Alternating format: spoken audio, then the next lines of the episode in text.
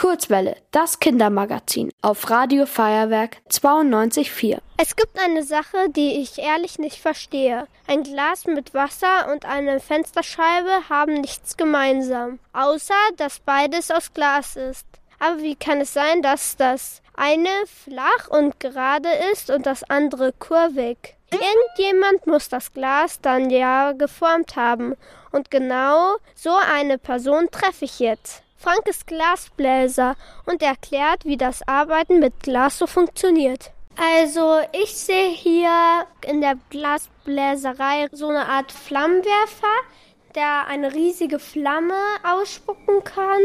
Und das ist bestimmt richtig heiß. Dann sehe ich hier noch ganz viel Glas, Glasstäbe, dann sehe ich hier noch so welche Stäbchen mit einer Kugel oben dran, die so aussehen wie ein Auge mit Pupille und Iris und ein riesiges Glasrohr, das bestimmt fast so groß wie ein Erwachsener ist. Hallo, ich bin der Raphael und wie heißt du? Hallo, ich heiße Frank und bin Glasbläser. Glas aufblasen stelle ich mir schmerzhaft vor, denn du kannst dich ja ganz leicht damit schneiden. Ist die Arbeit mit Glas gefährlich für dich? Ja, was heißt gefährlich? Also man muss schon ein bisschen aufpassen dabei, denn erstens mal arbeite ich ja mit einem Brenner, also was du gesagt hast, Flammenwerfer. Der, der Flammenwerfer ist ein Brenner, äh, der macht schon eine große Flamme und man muss schon aufpassen, dass man sich nicht verbrennt und natürlich auch am Glas nicht schneidet. Aber wenn man ein bisschen aufpasst und eben die Sachen befolgt, was man auch so lernt, wenn man eine Ausbildung macht, dann kriegt man das schon hin und zum Glück, ich habe mich bis jetzt noch nicht schwerer verletzt dabei und ich hoffe, das bleibt auch so.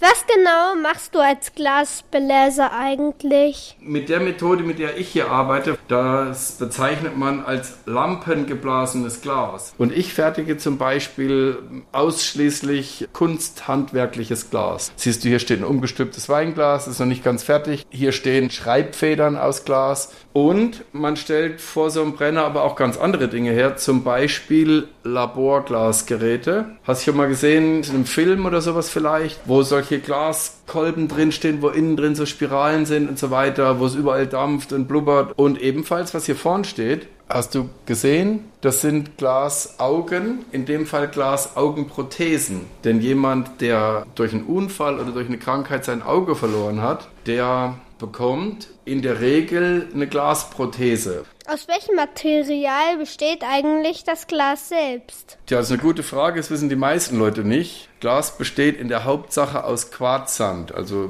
Sand ist eigentlich der Grundbestandteil von Glas. Und der Mensch muss Glas erstmal herstellen hat das aber eigentlich zufällig entdeckt, indem vor vielen tausend Jahren man geschmolzene Sandklumpen gefunden hat. Und kannst du dir vorstellen, wie die geschmolzen sein können, ohne dass die ein Mensch geschmolzen hat? Äh, wegen einem Vulkan? Richtig. Unter Umständen wegen Vulkan könnte das sein. Oder eben auch durch Feuer, Waldbrände oder sowas. Und dann hat der Mensch das verstanden, dass das geschmolzener Sand ist und hat das selbst versucht.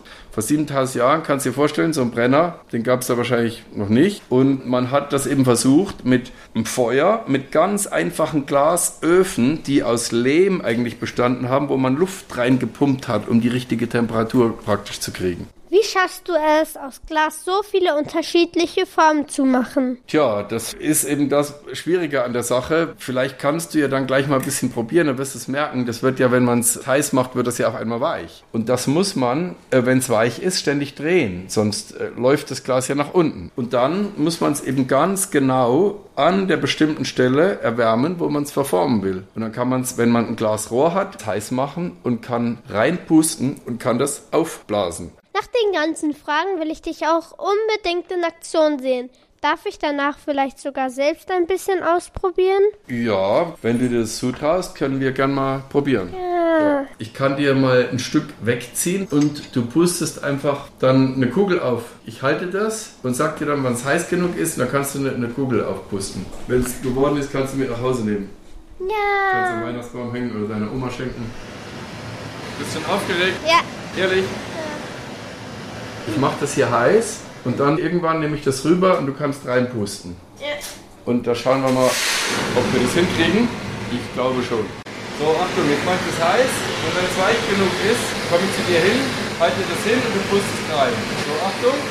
Und jetzt reinpusten. Langsam, langsam. Und jetzt mehr, mehr, mehr, mehr. Und jetzt volle Pulle. So sehr du kannst. Ja, noch mehr, noch mehr, noch mehr, noch mehr. Gut. Super. Und? Ja, perfekt. Ist doch gut, oder? So Ja. rund, bist du zufrieden damit? Ja. Hat doch gut geklappt. Schau mal hier, deine selbst aufgepustete Glaskugel. Wow, cool. Hoffentlich kommt sie auch heile und sicher an. Dankeschön für alles. Ja, ich danke auch für euer Interesse. Hab mich gefreut, dass ihr mich mal besucht habt. Tschüss. Tschüss. Ihr wollt auch ins Radio? Dann macht mit bei der Kurzwelle. Schreibt einfach eine E-Mail an radio@feuerwerk.de.